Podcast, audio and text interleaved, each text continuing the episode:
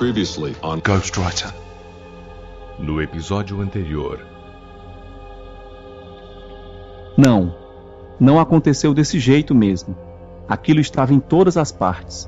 Uma gelatina, um lodo, apesar de não ter nenhum formato. Há mil formas de horror através de toda a minha memória. Haviam olhos e uma deterioração. Aquilo era um buraco, um turbilhão, a abominação final. Carter, aquilo era o inominável.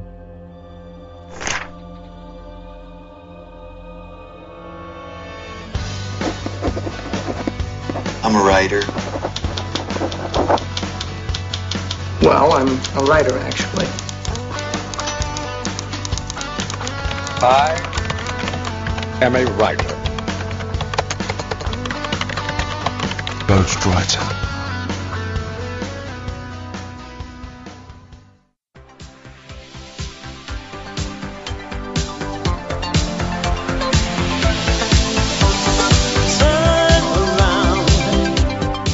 Saudações literárias, queridos ouvintes.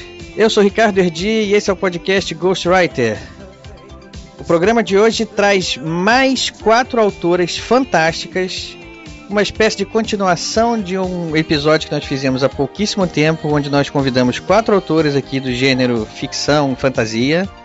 E a gente conseguiu mais quatro autoras. Isso é só para todo mundo ter uma ideia da quantidade de, de autoras que temos no nosso aqui no nosso meio que nacional, né? Estou falando só de autores nacionais. Vou, vou, vou parar aqui com a Lenga Lenga, vou chamar logo, logo elas aqui, cada uma para se apresentar e vocês vão conhecer todas elas. Vamos lá, seja bem-vindo, Roberta Spindler. Olá pessoal, tudo bom com vocês? Eu sou a Roberta e o inverno está chegando. Já, já botou o clima aí, né? Continuando aqui o nosso grupo, temos a Nikellen. Nikellen, seja bem-vinda também. Olá, tudo bem? Eu sou a Nikellen Viter e obrigado pelos peixes. Obrigado, obrigado pela sua presença aqui também. Nosso grupo aqui tem mais também a Ana Lúcia Merege. Ana Lúcia, também primeira vez aqui, bem-vinda. Oi, obrigada. Eu sou Ana Lúcia Merege e acredito em fadas. Não é a única, pelo visto. E fechando aqui o Dream Team de hoje, Georgette Silen. Olá, gente, boa noite, tudo bem? Fiquem calmos e amem os dragões. Uhul! Pra quem acompanha a Georgette lá no Facebook, uh, os posts sobre dragões são constantes, né?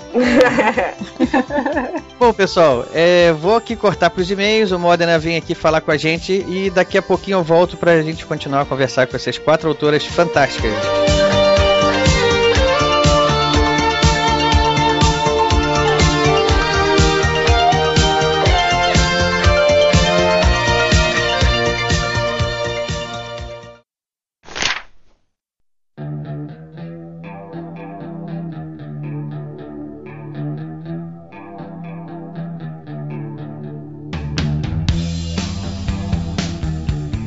Salve, salve, amantes da literatura! Sou Rafael Morner, editor do podcast, e sejam todos bem-vindos a mais nova edição de e-mails e recados do podcast Ghostwriter.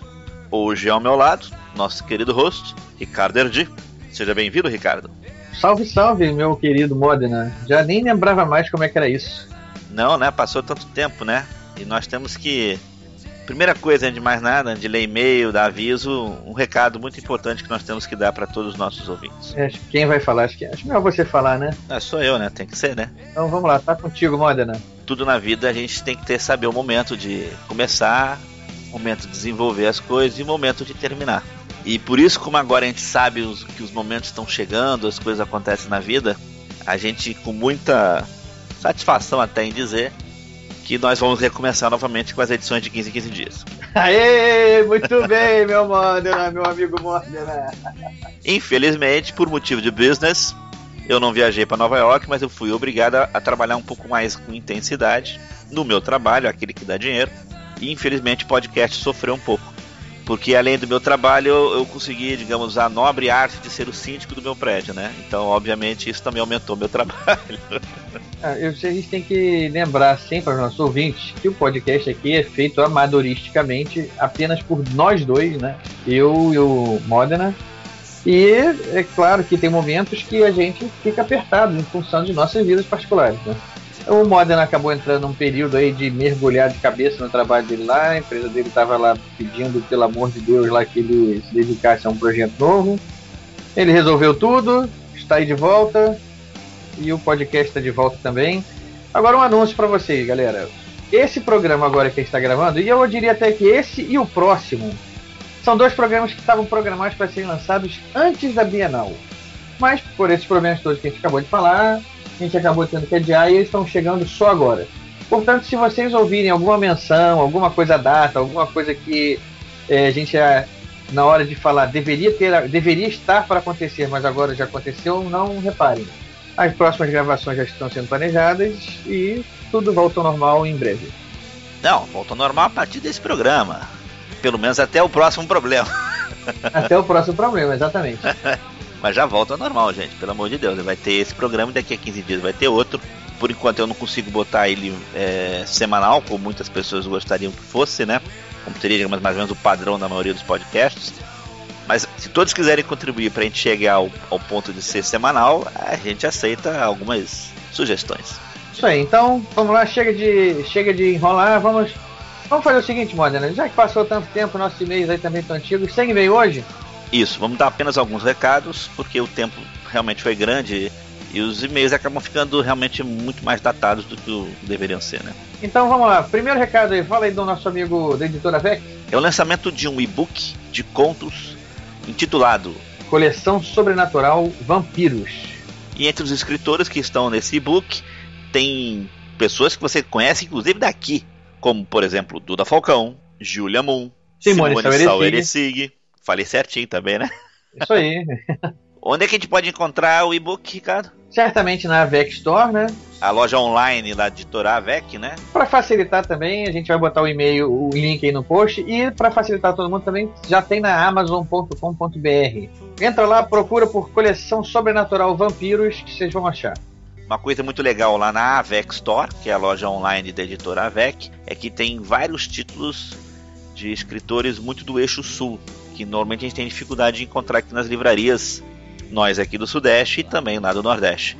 Então, uma boa forma de comprar esses livros que a gente não tem muito acesso é na própria loja da editora AVEC, que é avecstore.com.br. Segundo recado, Modena, posso ser eu agora? Pode, pode. Vamos lá. É, a gente entrou aqui, uma, participou de uma campanha do WeCast. Eles estão lançando aí um aplicativo para Android para você poder baixar os seus podcasts preferidos diretamente lá no, no seu celular, no seu no seu tocador de MP3 aí que você vai ouvir. Tablet, né, cara? Não sabe no seu tablet, não. etc e tal. E eles estão fazendo uma campanha para arrecadar fundos para desenvolver esse aplicativo lá no Catarse. Então, o endereço www.catarse.me barra pt barra wecast. Vocês podem ir nesse endereço, vai estar o link aí no nosso, no nosso post também. E lá vocês podem escolher vários valores de contribuição, sendo que tem, como nós somos é, apoiadores do, desse projeto, tem lá uma, um bannerzinho que fica localizado numa coluna direita. Vocês podem rolar para baixo até encontrar lá duas vagas que nós estamos oferecendo. O banner é, vem o nosso nome, né? Vem o nosso nome. Podcast Ghostwriter. Podcast Ghostwriter, vocês vão lá escolher, vocês vão, quem quiser, vai, é um valor de 60 reais para vocês apoiarem o projeto e ao mesmo tempo vão ganhar uma vaga para participar de uma gravação junto com junto comigo e com o Modena de uma leitura de e-mails. Quem é que não vai querer falar comigo? É, todo mundo, né? a oportunidade de falar com Modena não é assim fácil. Então, quem quiser, são duas vagas, pessoal. Duas vagas. Os dois primeiros que chegarem lá e clicarem no bannerzinho lá vão contribuir com 60 reais para o pessoal do WeCast desenvolver o aplicativo e, ao mesmo tempo, participar de uma leitura de e-mails aqui no Ghostwriter. Enfim, esses dois recados aí eram o que a gente tinha para dar hoje. Antes de começar o programa, segue aqui toda a gravação de nós, nossos endereços. Todo mundo vai ter que ouvir agora pacientemente os nossos endereços, a começar pelo nosso site, que é o programagw.podomatic.com. programagw.podomatic.com. O nosso Twitter, que é o arroba programagw, arroba programagw. O nosso e-mail, que é o programagw.gmail.com, programagw.gmail.com. Facebook, que é o facebook.com barra programagw facebook.com.br programa GW. E para terminar, aqueles que quiserem nos encontrar no iTunes, basta procurar pelo podcast Ghostwriter. Podcast Ghostwriter. Então, Ricardo, até a próxima, que vai vir daqui a 15 dias. Que vai vir daqui a 15 dias. A gente tá aí agora de volta, galera. Aguente. Um abração. Valeu. Tchau, tchau.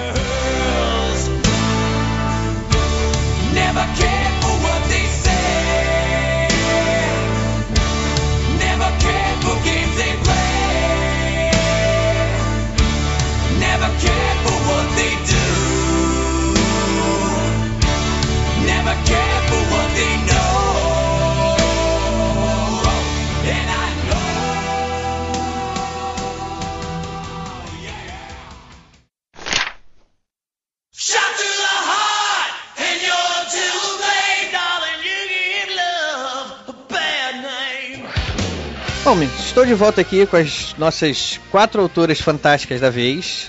Eu queria começar aqui fazendo uma pergunta geral, mas eu quero a resposta de todas. Por que começar a escrever e por que esse gênero? Ah, Vamos lá, Roberta, você, você foi a primeira que eu apresentei. Pode começar isso aí? Banana tá contigo aí. Vai lá. é uma pergunta assim. É bem, acho que é uma resposta bem pessoal de cada uma de nós, mas talvez é, é, cada uma responda um- um- de uma maneira parecida. É, eu escrevo porque eu adoro escrever. Desde pequena, é uma coisa assim, sei lá, que sempre me agradou e eu sempre gostei de ler, sempre gostei de histórias e acho que foi algo natural, uma evolução. Comecei escrevendo fanfictions, depois fanfictions de arquivo X, depois fui criando minhas próprias histórias e tudo mais.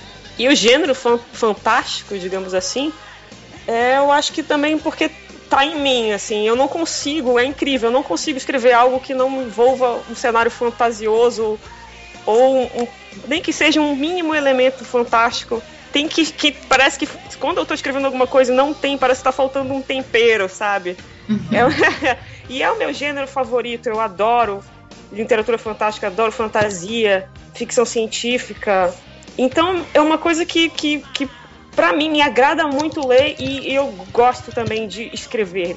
Deixa eu aproveitar aqui, Roberto, antes que, antes que as outras continuem também a responder, é, deixa eu acrescentar na pergunta uma coisa que agora eu tô, eu tô me lembrando aqui que os nossos ouvintes também de vez em quando mandam e-mail pra gente depois do episódio perguntando de onde são os escritores, né? De que onde eles moram. é. como eu não perguntei isso antes, né? Então vamos aproveitar agora aqui. E quando vocês forem responder agora, eu vou pedir então para acrescentar na resposta também, além de dizer por que gosta de escrever, por que a escolha pelo gênero que vocês escrevem, também dizer de onde vocês são, porque nossos ouvintes gostam de saber disso. Bom, eu sou de Belém do Pará. Muito bom, já tive na sua terra aí já, gostei muito lá do Ver o Peso. Ah, que legal, bacana. É, é uma terrinha quente, mas que eu gosto bastante. Estou um pouco distante de vocês, mas Depende, a gente tem bastante ouvinte aí na região norte aí. Não, e, e, inclusive o norte agora está começando a ter uns eventos interessantes, né? Como o Animazon e sim, outros. sim, foi, participei, foi muito legal. E é, e a gente tá, tá, tá crescendo, assim, no, no- o cenário, assim, eu digo que antes a gente era, a- aqui mesmo, a gente não tinha tantos lugares para se encontrar, para conversar, e agora a gente tem Clube do Livro e, e cada vez mais encontramos pessoas que gostam de falar sobre literatura, que gostam de escrever, então o grupo vai crescendo e vai ficando mais forte também na, na- no cenário regional também, que fortalece o cenário nacional como um todo. Então eu sou de Belém, tenho 28 anos, Currículo completo, né? é. E es- escrevo desde a adolescência. Olha, só pra você ter uma ideia, uma curiosidade aqui. Você falou que ah, tô- eu tô longe de vocês porque eu tô aqui em Belém. O que, que você acha de Cuiabá, por exemplo? Você acha que Cuiabá tá longe do, do público ouvinte aqui ou não? Não, eu não quis dizer assim do público ouvinte, eu quis dizer realmente fisicamente, assim, Fisicamente. tipo, é. Eu, eu entendi, mas é porque eu tô aproveitando para lembrar uma coisa, uma, uma situação que eu acho curiosa. Cuiabá é uma cidade que também está fora desse eixo que o pessoal costuma dizer, né? O eixo aqui do Sudeste, né? Rio São Paulo, que é onde tudo acontece, né? E eu sou obrigado a concordar, né? Realmente, grande parte dos eventos é daqui mesmo, né? A curiosidade, Cuiabá é a normalmente é a segunda cidade onde a gente mais tem downloads do programa. É? Só perde para São Paulo, às vezes perde para o Rio também, mas tem vezes que supera até o Rio. Oh, mas deixa eu te falar, o Sul agora, Porto Alegre principalmente, está despontando como assim uma capital fantástica, sabe? Porque já tem a Odisseia de, de, literatura fantástica, que foi um evento assim que a cada ano cresceu mais e ficou mais interessante. E também eu estou vendo vários, vários eventos acontecendo, teve um em Curitiba agora há pouco tempo. Eu acho que o Sul tá, tá, O tá Sul crescendo. tá bombando, em, real- em real- É, em relação tá ao evento. bombando muito mais que o Rio, inclusive. E na próximo ano a Odisseia vai ser maior. Eu sou das organizadoras. Ótimo, É. e o próximo ano eu a espero gente poder de tá- novo participar e ficar o tempo todo. Dessa vez eu Ai, tive que sair no meio, fiquei tão chateada. A gente até fez um programa especial sobre a Odisseia também aqui há Não, foi ótimo. Cerca de uns dois, três meses atrás. A gente fez um programa aí com também os teus co-organizadores aí, né, Nikellen? Aproveita aí, Nikellen, e vai, a bola tá contigo também, vai de vez e responde também a pergunta aí. Bom, como eu sou uma das organizadoras da Odisseia, então eu sou do Sul. Só que eu moro no interior, eu moro em Santa Maria, que é uma cidade que também a gente está batalhando para que ela seja um polo de eh, divulgação da, da literatura de gênero. A gente tem programado algumas coisas aqui. Nós tivemos na Feira do Livro a Noite Alucinante, quando nove escritores ficaram confinados numa livraria para escrever uma história de terror durante a noite toda e foi um evento muito interessante, assim, que mobilizou a cidade. Estamos com planos para o futuro. Esse evento, Nikellen, desculpa te interromper, esse evento ele, ele é um evento que já é espelhado em alguns outros eventos famosos que já aconteceram, sim, né? Sim, e em geral em feiras do livro, né? Na Feira do Livro de Porto Alegre ocorreu o do Frankenstein, que o, o Duda Falcão, né, foi o, o organizador. E depois ah, um o evento foi ah, replicado no Porto, ah, em Portugal, para chamado lá de A Noite de Lord Byron. Muito legal isso. É porque ele é uma referência à, à noite mítica em que o Frankenstein foi criado, né? Que estavam aqueles escritores todos fechados numa casa na Suíça, num verão horroroso que só chovia. E então resolveram contar histórias de terror para passar o tempo. É muito legal. Replicando isso, a gente tem esses eventos têm surgido e tem sido assim, os resultados são dos mais interessantes. Eu tenho achado Cria um ambiente propício a isso? Cria, cria. Eu acho que tanto para o escritor quanto para os leitores. A, a gente fez aqui uma, uma mesa redonda, uma fala, veio muita gente querendo ouvir. Aí depois Legal. a gente encontra com as pessoas na rua e elas querem saber, e aí, como é que o conto ficou? Quando é que sai? Então eu acho que ele tem um, um ambiente também divulgador da literatura que é muito interessante.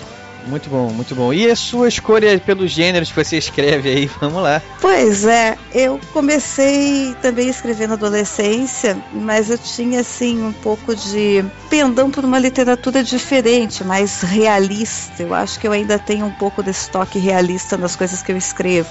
Mas aí eu parei durante muito tempo para me formar. Eu sou historiadora, então eu tenho dissertação, tese de doutorado e, e o tempo que eu passei 10 anos nisso, né, de formação, foi um tempo que eu não escrevi, mas que tudo que eu queria ler para minha cabeça, né, descansar, nada tinha a ver com coisas reais. Eu queria ler sobre dragões, sobre ficção científica, Eu sobre entendo, eu robôs. Era isso que eu queria. E aí, quando eu comecei a escrever, como a Roberta, eu também comecei com fanfic, fanfic de Harry Potter. Ah, eu também já ah, escrevi fanfic de Harry Potter. Pois é, escrevi muito fanfic de Harry Mas eu Potter. escrevi muito antes disso, eu escrevi outras coisas. Eu fui escrever fanfic de Harry Potter depois de velha. Não, velha eu já era, mas eu não.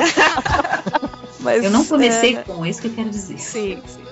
Mas foi aí que eu percebi que eu me dava muito bem escrevendo sobre o gênero de fantasia e terror e criando coisas que não não estavam no cotidiano e talvez até por eu escrever história, né, com artigos, né, essa coisa mais terra a terra, chão a chão. Na hora que eu vou para literatura, eu não quero isso. Eu até capto coisas, uso como inspiração, mas eu quero uma literatura que me jogue num outro tipo de viagem que não é a que eu costumo usar dentro do meu trabalho cotidiano, assim. Essa é uma das grandes funções da literatura, né? A gente vai mais, na, mais à frente a gente pode falar sobre isso também. Mas é essa oportunidade de a gente viajar, né, para lugares imaginários, lugares que não existem no nosso mundo aqui, mas que a gente precisa de vez em quando dessa escapada, né? Para manter a sanidade. E assim, é, essa escapada, às vezes também ela não é tão escapada, né? Eu tenho uma dificuldade de ver ah, a literatura de fantasia como uma literatura escapista. Eu Não, não penso assim. Eu acho que ela, ela tem conexão com o nosso mundo, só que ela faz a gente pensar no nosso mundo de outro jeito, com No outra abordagem, diferente. com metáforas, com outros caminhos, né, para se pensar, problematizar. Às vezes a melhor maneira de apresentar uma situação, de denunciar uma situação, é uma metáfora usada no mundo de fantasia, né? As Claro. histórias são usadas desde seis, seis, século 6 antes de Cristo para representar coisas, para passar ensinamentos. É a ideia do- da- das histórias zen, das parábolas, né? É, e Então acho que a literatura né? de fantasia partilha esse tipo de, de, de função também, né? De você projetar coisas que você tem dentro de você num outro universo e lá você elaborar seus problemas para saber usar a- a- a- esse- essas ferramentas na, na sua vida real. Tolkien mesmo falou sobre isso naquele livro sobre histórias de fadas, né? Ana, aproveita aí, vai, vai. Pega aí o fio da meada aí e continua também a resposta aí. É, mas a Anne Kelly não tem mais nada a dizer agora? Não, não, Você já, tinha. Já, Já tá. fechei. Ok. Então, pegando o fio da meada, eu sou Ana Lúcia Merege, moro em Niterói, aqui do outro lado da poça, né? Eu nasci no Rio de Janeiro. Eu já morei em Portugal também um tempo. Tenho 45 anos, trabalho na Biblioteca Nacional, trabalho com manuscritos antigos e tal. E eu também tenho uma trajetória acadêmica, também fiz mestrado né, na área de ciência da informação e escrevi um trabalho teórico também sobre os contos de fadas na- na- no sentido de vai, do histórico deles mesmo, as interpretações e tal, é um trabalho bem bem assim introdutório, né? Mas eu também escrevo fantasia. Eu posso até dizer que eu escrevo só fantasia, porque eu já escrevi outras coisas, mas nada assim que passasse pela autocrítica, não. E eu escrevo desde bem pequenininha mesmo, tipo 6, 7 anos eu já rabiscava umas historinhas. Uma coisa que eu fazia muito, eu desenhava, né, que é normal criança que desenha e tal, e eu botava balãozinho, botava explicação, que é como se eu estivesse criando uma historinha em quadrinhos, só que ela não tinha continuidade. Ela não tinha continuidade, era como se fosse só um, um quadro, né? Uma ilustração, vamos dizer assim.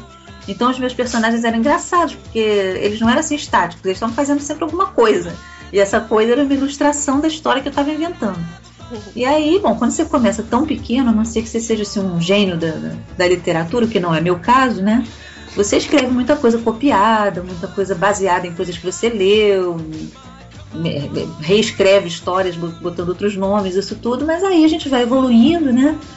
E aí eu comecei a tomar contato com escritores de fantasia. Eu já sempre lia muito conto de fada, lia muita história de aventura que eu gosto muito, tipo Ilha do Tesouro, Os Três Mosqueteiros e tal.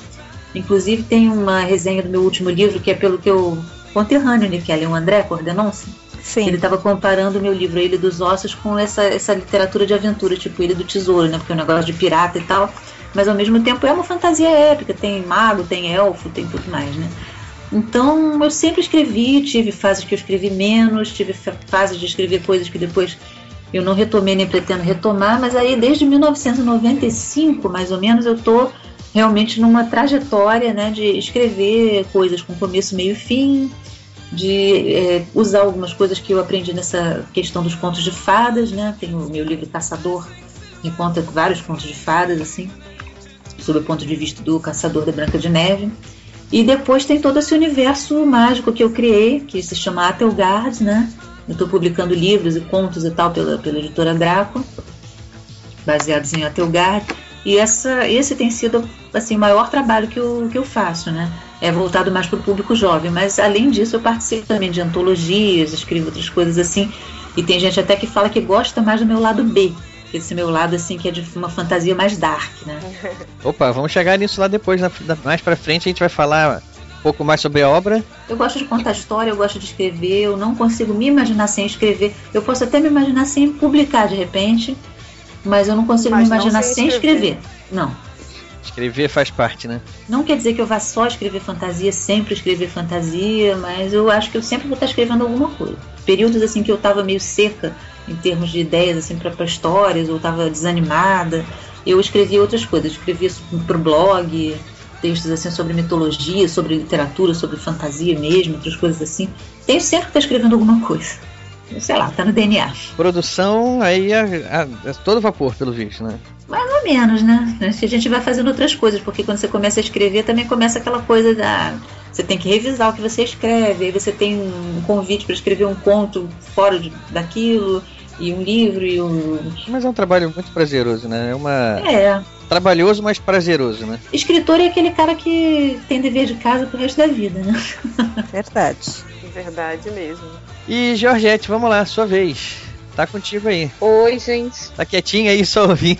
É. Tô ouvindo aqui, tô ouvindo as histórias. E a, a- vou pegar o gancho da Ana, que ela falou né, que escritor tem trabalho pro resto da vida. Escritor tem uma, uma consciência que fica cobrando o tempo inteiro também, que vai lá Verdade. escrever, né? Vai lá escrever. O que, que você tá fazendo aí que não foi escrever, né?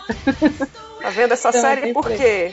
Você É. se aprimorando na arte de protelar também, né? É, você vai dormir por quê? Né? Dormir, pra, dormir pra quê? Né? Já cresceu bastante, não precisa dormir mais. Então, gente, é, meu nome é Georgette Silen, também escrevo desde que eu era criança, mas eu, escrevo, comecei a escrever por outro motivo, porque eu trabalhava muito com teatro. Aliás, eu trabalho com teatro até hoje. No teatro tinha muita necessidade de pessoas que escrevessem textos dramatúrgicos. E eu tinha uma facilidade muito grande para escrever. Eu gostava de inventar histórias, vivia inventando aventuras, gostava de fantasia. É, uma, é, é o, o gênero que eu gosto, que eu me sinto à vontade mesmo de trabalhar com a fantasia. E na escola eu costumo dizer muito isso, eu gosto de frisar que eu tive professores muito bons que me incentivaram muito na escrita. Eles percebiam essa veia, é, essa, essa vontade que eu tinha de contar histórias, colocar fantasia no papel, eh, criar aventuras, então eles me incentivavam, sempre eh, bolavam coisas, bolavam peças de teatro para eu fazer, concursos estudantis, eu participei de muito concurso estudantil, então isso, isso cresceu comigo. Agora, procurar essa parte mesmo de publicação, essa parte mais profissional da escrita, eu comecei a pensar seriamente nisso em 2006. Em 2006 eu tive vontade de ter um trabalho publicado, mas eu não sabia é, o caminho das pedras, eu não sabia se dava para publicar, eu não sabia como é que funcionava nada e morria de vergonha do que eu escrevia. Que eu acho que é, um- acho que é um mal de todo mundo no começo, né? A gente, a Ah. nossa, Sim, verdade. a nossa gaveta é a maior fã, né? A gaveta, o computador é, é, é o nosso nunca Essa, reclama. essa frase eu não conhecia. É, é, é que eu sou do tempo da máquina de escrever, a de datilografia, então a, a gaveta, né? Ia ficando na gaveta. as É, sou- ficando tudo na Na minha época eu guardava tudo no disquete, olha. É, disquete. É, viu? Você é um pouco Já maior. parece uma anciã falando, agora Já, a outra. né. É. Máquina de escrever. Eu ainda tive uma daquelas manuais, não era nem elétrica nem eletrônica. Nossa, é, eu tinha. Eu, te- eu tenho uma manual, eu tenho uma, uma Olivetti portátil, que era um notebook da época, né? Eu tenho uma que eu ganhei de presente do meu pai justamente para isso. Ele falou: não, aqui você vai escrever as suas histórias. Então eu carregava ela para tudo quanto é lugar. Ah. E depois disso, a próxima fase foi o disquete, né? Foi o meu, meu download, foi o disquete, meu upload. Aí.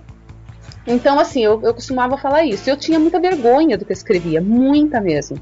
Eu achava que o que eu escrevia não, não ia ser publicado, jamais daria certo, aquilo era coisa de, de escola. Mas mesmo assim, a gente, quando tem esse bicho da literatura, não adianta. Fica cutucando, fica cutucando, você tem que tentar. E eu fui tentando, fui fazendo um. é, olhando uma editora aqui, olhando um- uma regra ali para poder mandar um original. E com isso eu fui conhecendo, fui tomando contato com o mercado editorial. A gente acerta umas vezes, erra outras. Mas hoje eu tô assim, tô com seis títulos publicados. Desses seis títulos, é, cinco são pela Giz Editorial. Ah, Aliás, perdão, foram, são sete títulos publicados. Cinco pela Giz Editorial, um pela Calis Editora e outro pela Buriti Editorial. Tem, tá vindo mais novidades por aí. E é como a Ana falou, não dá para parar de escrever, a gente não quer parar. Antes de começar o podcast, a gente estava batendo um papo aqui informal, né, Ana? É, eu tava falei- digitando coisa É. no caderno e ela tava escrevendo. E eu tava escrevendo aqui esperando começar. E eu falando pra ela, ai meu Deus, será que demora muito pra começar? Porque os personagens estão me chamando aqui. Eu tô com o bloquinho de notas aqui do lado e eles estão querendo pular pra fora, não adianta. É, eu tô, tô numa fase de fazer aquela escaleta, né? Depois vocês É, querem falar sobre escaleta. o processo criativo, a gente vai falar da escaleta, a A famosa escaleta é escaleta. legal.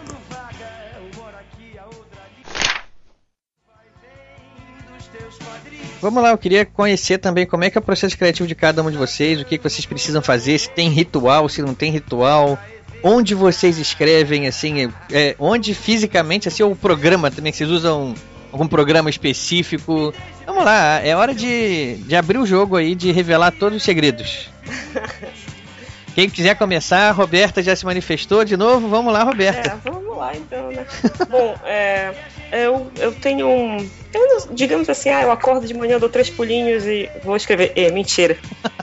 Não tem um ritual assim, não? Não tem um ritual, digamos assim, ah, sei lá. Mas eu tenho, eu tenho, digamos assim, hábitos que pra mim facilitam muito o meu processo. Eu gosto de escrever mais pela manhã.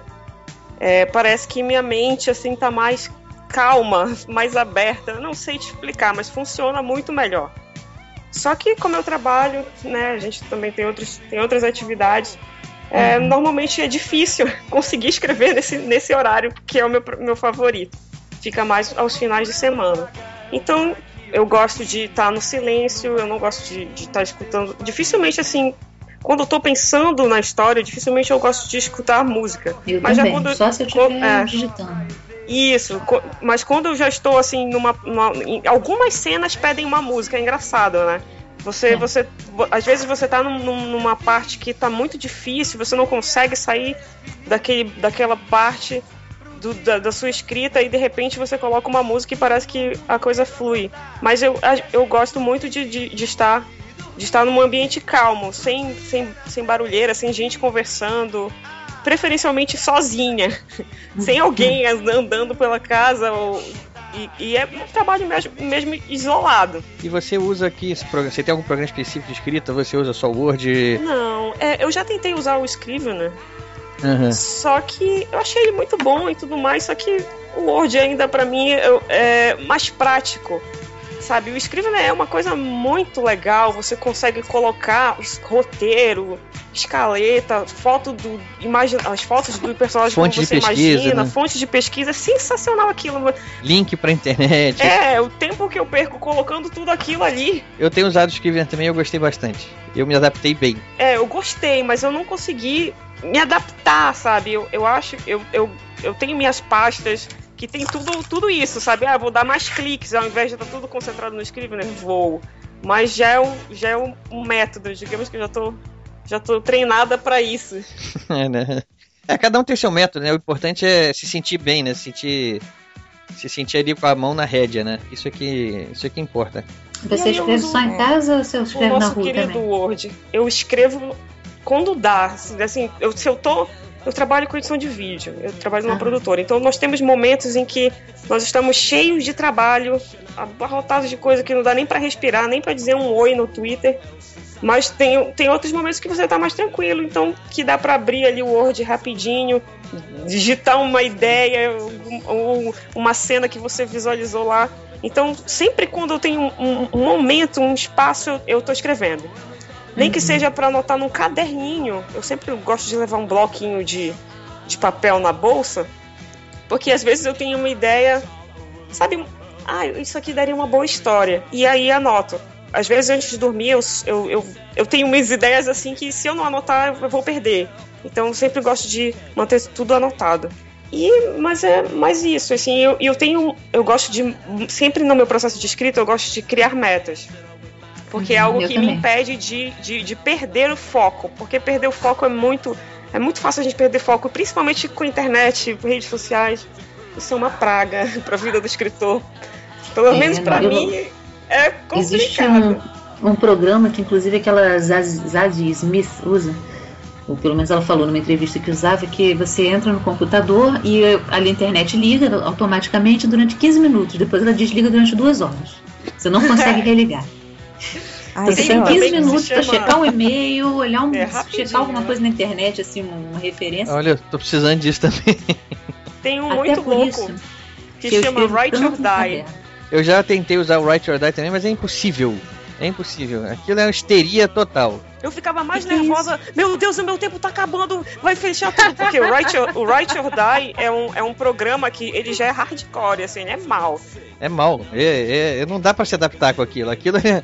Tu diz assim, Você vai escrever Você se tortura 500 muito, palavras em Deus. 10 minutos. Digamos assim, eu tô, eu tô viajando. Eu tô viajando, eu tô viajando.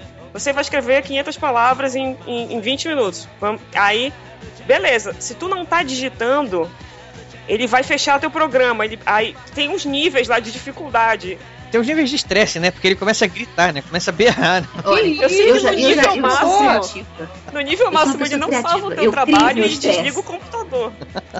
Eu Então crio eu usar uma eu sou vez. criativa. Eu não preciso de ninguém que crie estresse pra mim. Não, ele cria um estresse. Ele parece que tem alguém atrás de você com um chicote na mão. Assim, se você olhar pro lado, ele leva uma chicotada. né? Não, pra já isso já mostra tanto. patrão, gente. Pois Não é. foi uma experiência É. não foi legal. Ah, É isso, que eu, é isso que eu ia comentar. Pra mim, isso é padrão. Eu usei durante um dia e percebi que não, não ia ter a menor chance de eu me adaptar àquilo. Não, eu não Gente, uso, não eu não dá. uso. Eu só, eu só fui, eu só fui usar assim só pra ver como era, né? Pra, pra- porque é engraçado, não deixa de ser engraçado. É. Olha comentário sobre isso porque realmente é engraçado. Eu acho que eu acho que é uma, mais uma uma anedota, né, que a gente pode conversar, se falar sobre o mundo dos escritores, falar sobre Sim. Write or Die, né? Eu não sei, eu não sei se tem alguém que consegue escrever naquilo. Realmente eu não sei, porque eu, eu, assim, eu, eu tentei, mas eu, eu ficava olhando o tempo passar. Eu ficava, gente, eu não escrevi nada ainda. Olha, faltam 10 minutos. Meu Deus, meu Eu computador vai Cara, eu desligar. acho que Vai, escrever, nossa. é o seguinte, escrever exige disciplina, sim. Exige é, é, trabalho, concentração e gera frustração e ansiedade? Gera. Mas não, não é pra ser com sofrimento também, né? Exatamente. Sofrimento também Senão, não. senão não- a gente não curte também e o, e o trabalho é. não Não vai. Olha, eu acho que- escrevendo É. obrigado, né? Você não tá escrevendo porque você. Você tá mundo escrevendo aqui porque, é. sei lá. Você tá o só cumprindo meta, assim, de, É, de todo números, tem- de palavras. Uhum. Todos aqui têm seu trabalho, que, que é o seu ganha-pão, né? Pode ter alguém aqui que está ganhando algum dinheiro com, com a escrita, mas ninguém está vivendo disso, fazendo, precisando. Então vamos, vamos escrever o que a gente gosta, vamos escrever com prazer, né, também. Não, e E é no difícil ritmo, de né? escrever uma literatura ah, prazerosa para o leitor se tu não está escrevendo isso com prazer. Exatamente. É, isso é, é, é muito difícil que o leitor vá achar aquilo legal. A escrita também ela, ela demanda um tempo para que se pense sobre as frases, para ver se Com aquela certeza. palavra entrou ali. Eu não sei, para mim a literatura ela tem um ritmo que é, ela tem uma música própria. Sim, ela né? tem uma música. que a gente vai vai descobrindo o estilo da gente, a gente vai percebendo como é que essa música toca. Eu sou uma que às vezes implico com uma vírgula, com uma palavra. Eu leio a frase e digo, está faltando uma palavra, ou está sobrando uma palavra, mas qual? Como é que eu reorganizo para que isso não rompa com aquele mundo? Além disso, tu tem a voz dos personagens, né? Que às vezes é preciso encarnar. Eu sou muito de tentar sentir fisicamente o que o meu personagem está sentindo para conseguir eh, passar para o papel. Então eu tento reproduzir. Poxa, se eu tivesse numa situação assim, como é que ia estar meu coração? Como é que ia estar minha pulsação? Como é que ia estar minha respiração? Para poder eh, colocar isso de forma que tenha uma empatia com o leitor.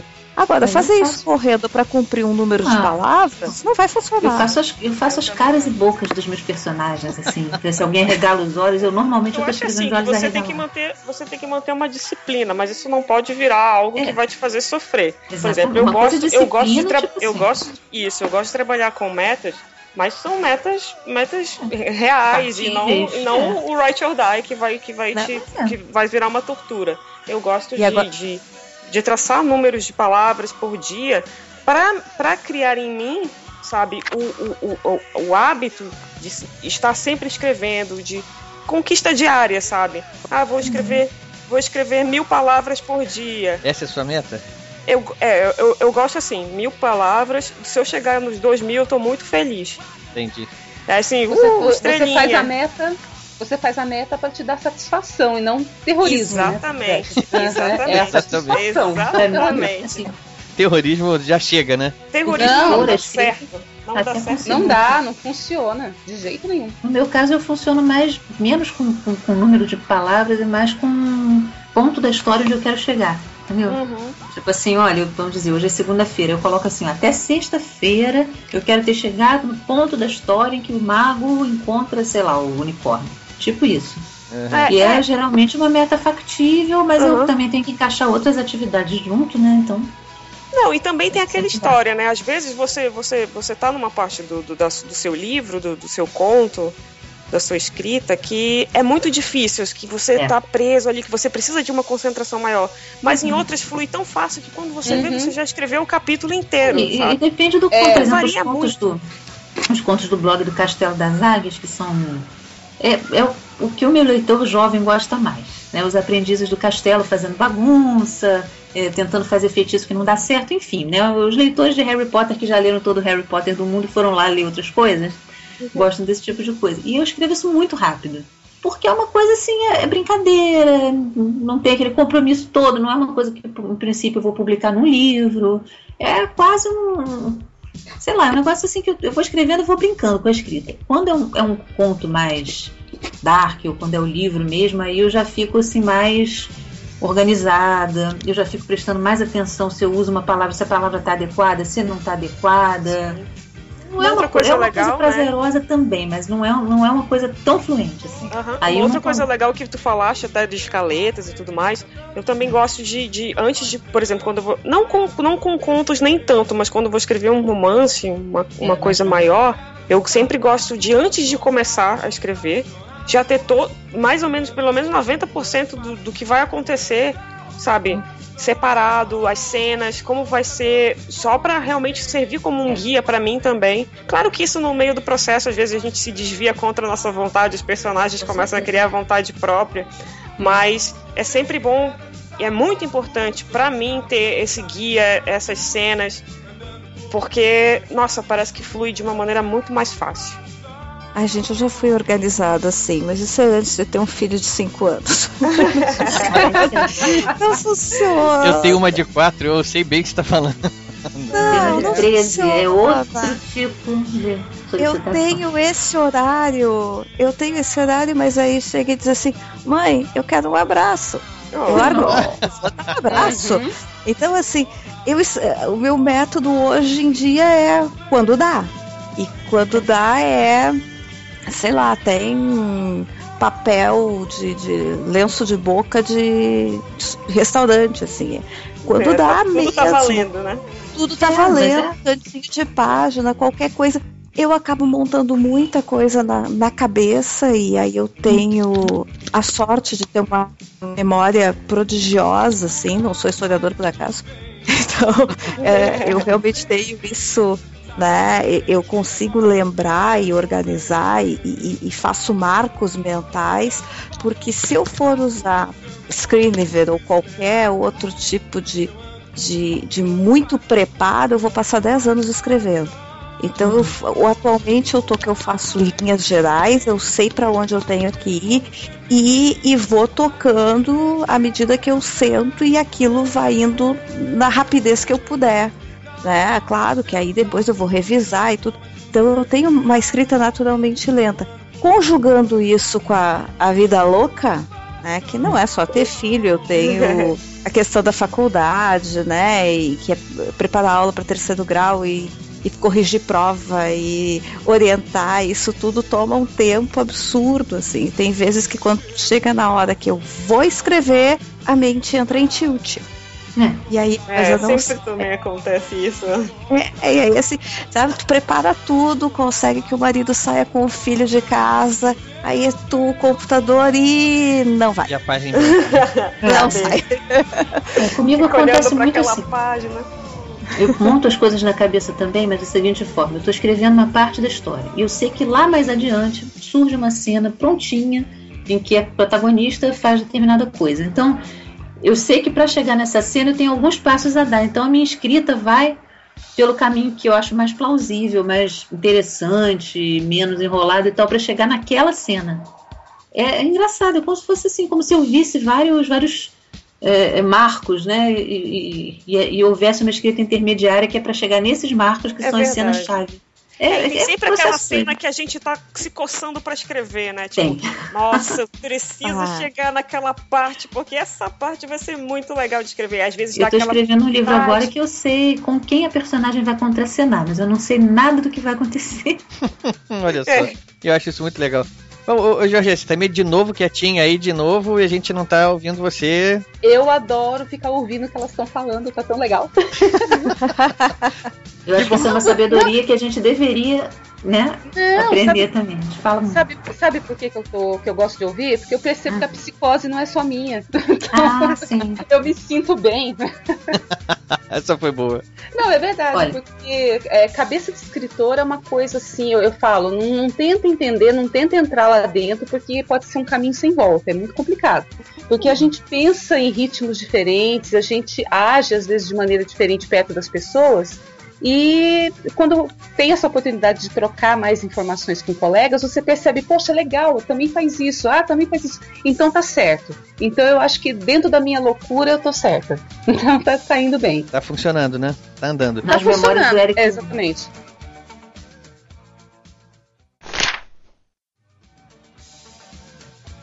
Quando vocês estão escrevendo, assim, às vezes os personagens conseguem fazer você mudar o rumo que você pretendia. Nossa, Consegue. Consegue, né? Os leitores. Consegue direitinho, viu, Ricardo? Eu tinha um livro pronto na minha Nossa. cabeça onde eu ia matar alguém e me convenceram que essa pessoa não poderia morrer. Ou eu, ou eu perderia metade dos meus oito leitores e meio. Ah, é verdade. Vocês, quando começam a escrever um livro, vocês, assim, é, na hora que você senta assim, estou começando, era uma vez, começando ali, primeira página, vocês já sabem aonde você vai chegar, por onde vocês vão passar, ou as coisas são mais fluidas, assim, são mais livres? Depende. Então, é, eu tenho um processo assim meio maluco. Geralmente eu nunca começo um livro pelo começo. Ah, Eu começo pela cena que mais tá me chamando a atenção. Então, por exemplo, às vezes, como a, a Roberta falou, tem aquela cena que você tá se coçando para escrever.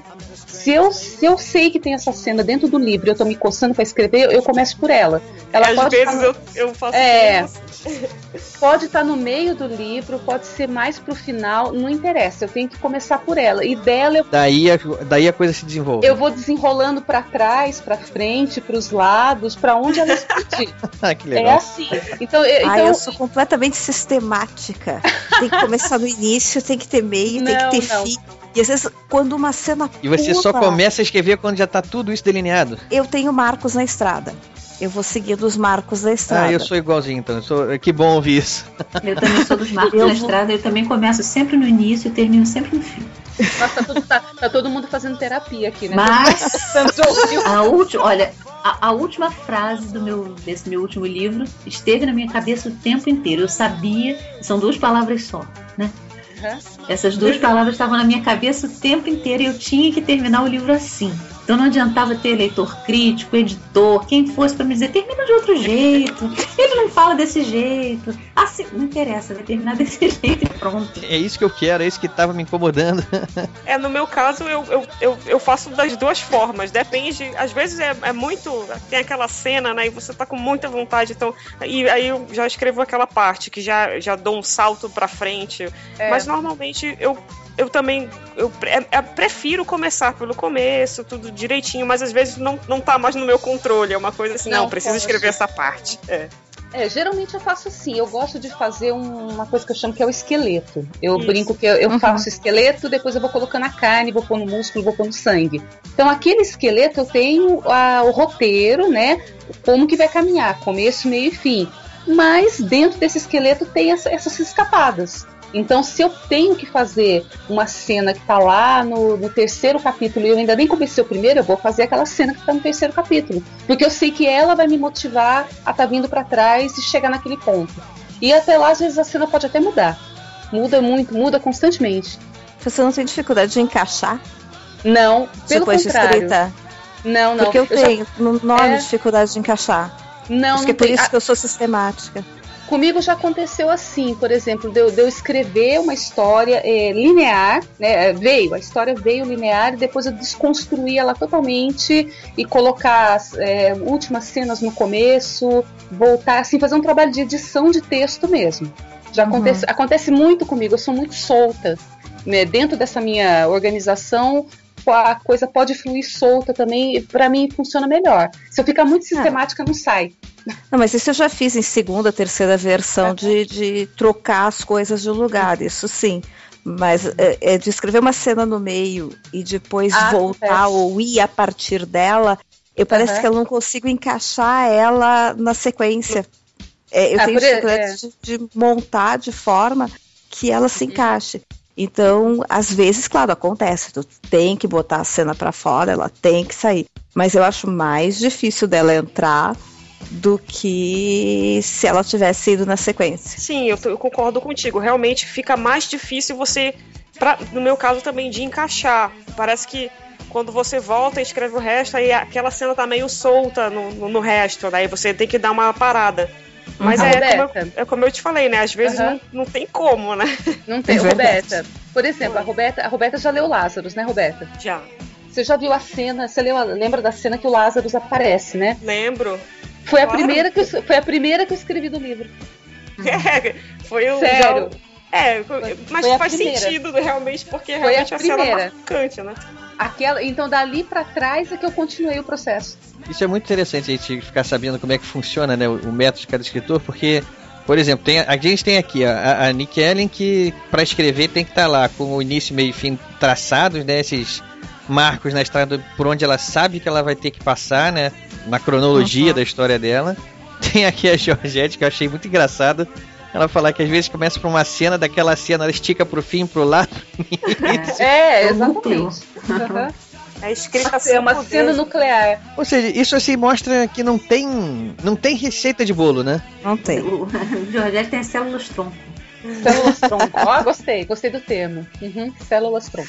É, o, o, o que acontece muitas vezes o pessoal pergunta, ah, é, como é que você faz para escrever, como é que você, como é que um escritor é, se organiza para escrever? E tá aí, a- tá aí a resposta aqui, é, são quatro autoras, cada uma aqui com um método diferente, né? Não, e às vezes é um, é um jeito para um livro, outro jeito para outro. É, verdade. tem isso também. É verdade, tem quando é isso ponto também. curto.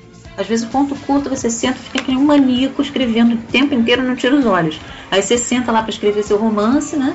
Demora. Uma cena que você já pensou tanto que você já. Aí você fica lá sofrendo para escrever sem palavrinha. É meio doido assim. É isso mesmo, né? Não tem uma fórmula.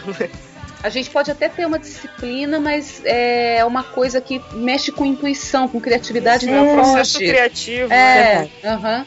Eu acho que a única disciplina mesmo que existe é tipo assim: quero escrever, tenho que produzir, caso contrário, me sentirei frustrada. É o foco, Exato, né? Você é tem o que se foco. focar. É, a gente escreve porque não consegue fazer outra coisa. Eu É, acho que esse é que é o ponto, assim.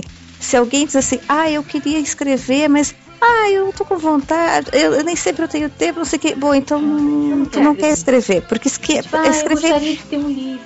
É, É, aquela não, coisa. escrever é um impulso que, que é irresistível. A gente, como eu disse, se tiver um, um, um pedacinho de carvão, tá escrevendo na parede. Aquilo tem É. que sair, ele tem que. E é um tá detalhe, né, Nikel- né, Nikellen? É um impulso que te cobra isso, né? Claro E que tem cobra. ele das cobra. pessoas, assim, Ele cobra Ah. você. Senta aqui, vamos, vamos fazer outra coisa. Por que, que a gente não vai dar um passeio? Você, não vai, você vai dar passeio na hora que a sua cabeça está tranquila, porque você fez o que você queria, agora você vai dar um passeio. Uhum. Ou, né, ou então você vai dar um passeio pensando no que você quer escrever para poder se inspirar. Mas se você tiver com a história na cabeça, você não vai aproveitar o passeio. Vai Você não continuar vai pensando. conseguir tirar aquela história da sua cabeça. Eu acho que às vezes o escritor é meio antissocial, né? A gente Completamente. É tem verdade. dificuldade de Aham. estar no lugar. É, na verdade, eu acho que o escritor nunca está exatamente onde o corpo dele está. Não, é, é uma, é uma viagem constante. A gente fica Eu me cobro isso muito também. Muito tipo, ah, eu queria, sabe, relaxar de verdade. Realmente. Tudo bem, se eu entrar num cinema, ficar cercado por um filme muito interessante, eu até consigo. Mas é, assim, são situações. A não ser que eu realmente tenha conquistado a minha meta, não, sabe, tô entre dois trabalhos, estou muito bem, aí tá. Ou então me preparei psicologicamente, vou fazer uma longa viagem. Aí sim. Mas aquela coisa assim, do, sabe, de você, dentro do teu dia a dia normal, você sair totalmente da, da escrita é muito difícil. É difícil. Uhum.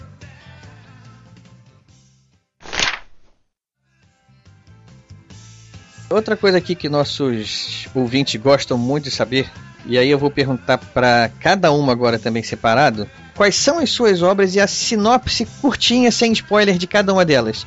Roberta, começa por você de novo? Pode ser, né? Então vamos lá, primeira. Eu tenho um romance de fantasia chamado Contos de Megan. O Megan é como se fosse um mundo paralelo ao nosso, e nesse mundo existem os magos. E os magos são seres que na aparência são como nós, mas podem controlar os elementos. Não só os quatro elementos que nós conhecemos, mas outros. As sombras, a energia, alguns podem mudar de forma. E a isso eles chamam de mantares. O livro conta a história da Maia. Ela é uma garota mágica que vivia em segredo aqui na Terra. Só que daí ela decide voltar para o mundo dela. Mas ela escolhe o pior momento para voltar. Ela volta no meio de uma grande guerra. E ela não sabe por que está acontecendo essa guerra, quem são esses invasores. E ela tá ali perdida. E nesse momento ela vai encontrar um guerreiro lendário, um guardião, um homem mascarado, misterioso. Ninguém pode saber quem ele é, ninguém pode ver o rosto dele. E aí o destino dos dois vai se cruzar. E eles vão ter que se unir para de alguma forma derrotar esses invasores. E aí o livro começa. É o início do livro, depois vai acontecer muita coisa. Então, batalhas épicas, magia, intriga, tudo que uma boa fantasia deve ter. Contos de Megan. Isso.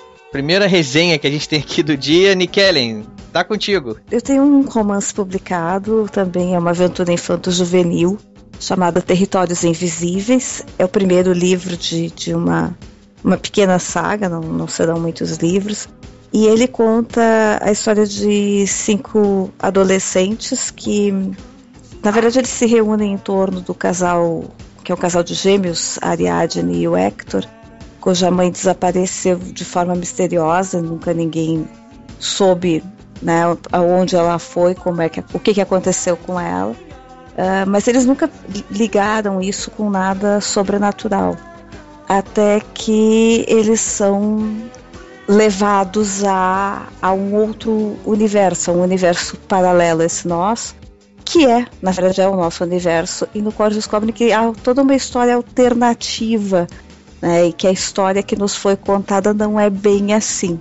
Há elementos que foram escondidos ao longo da, da nossa história, essa que está nos livros e, e tudo mais.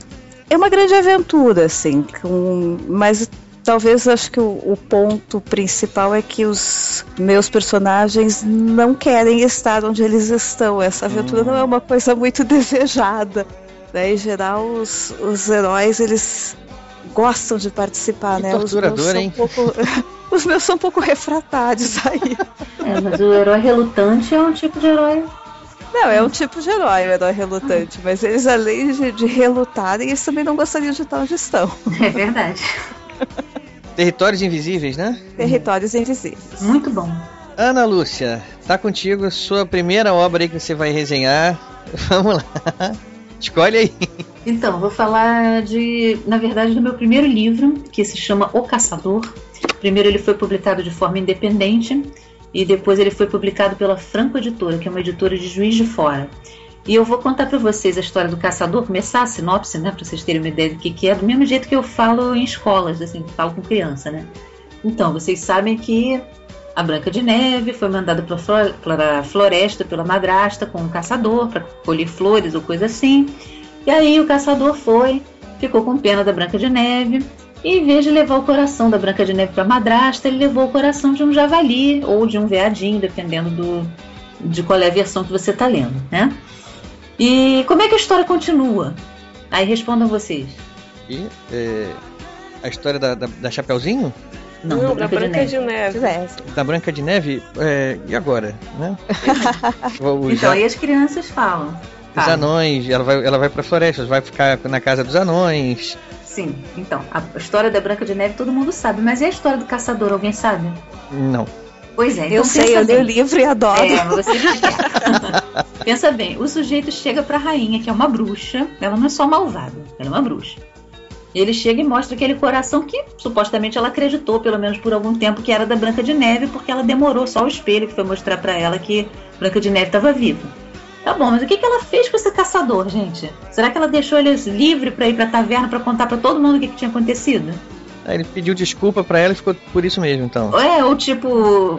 Ah, desculpa, eu tentei.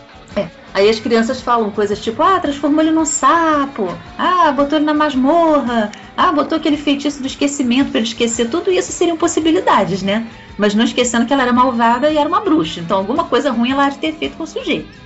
Para garantir que ele não contasse para ninguém, né? Enfim. E como é que você ficou sabendo disso, Ana?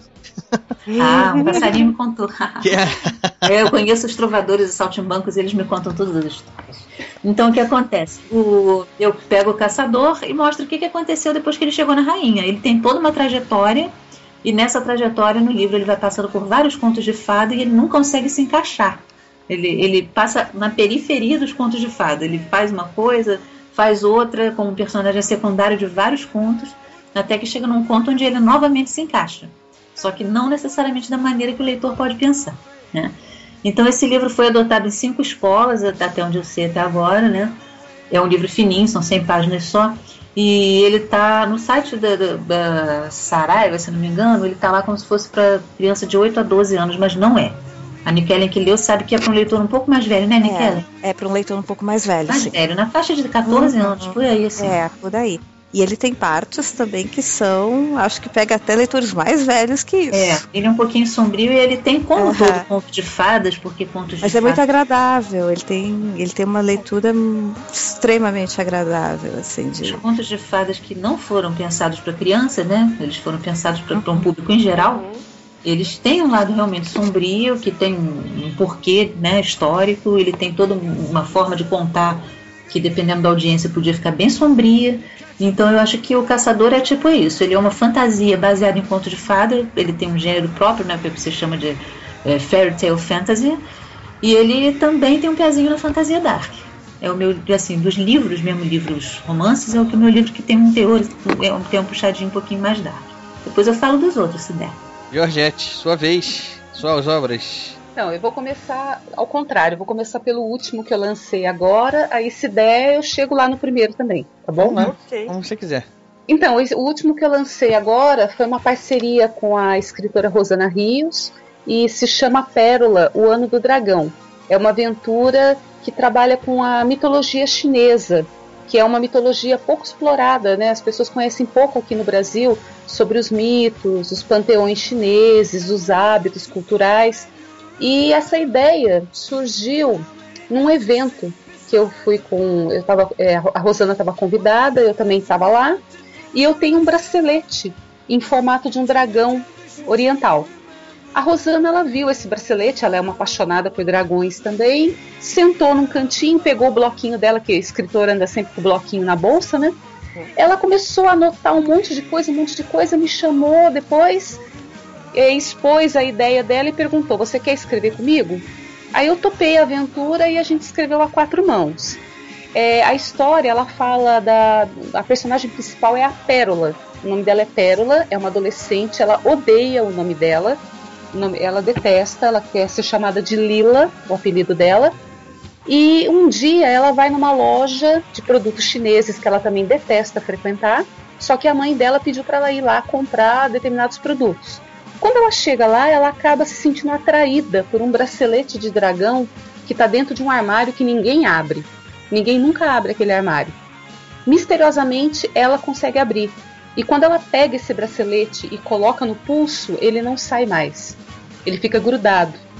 E a partir desse momento ela começa a ter visões com a China antiga do século XIV, ela começa a ser perseguida por criaturas mitológicas, e todo o universo desse panteão, desses mitos, dos hábitos culturais alimentícios, de vestimenta, de história da China, vem para São Paulo, no bairro do Cambuci do século XXI. Então é uma aventura juvenil também, é um, é um young adult, e ah, o pessoal tá- tem me dado um bom feedback dele por conta da, realmente da, da pesquisa, da- de conhecer essas criaturas de uma mitologia que o, o povo brasileiro não está muito acostumado.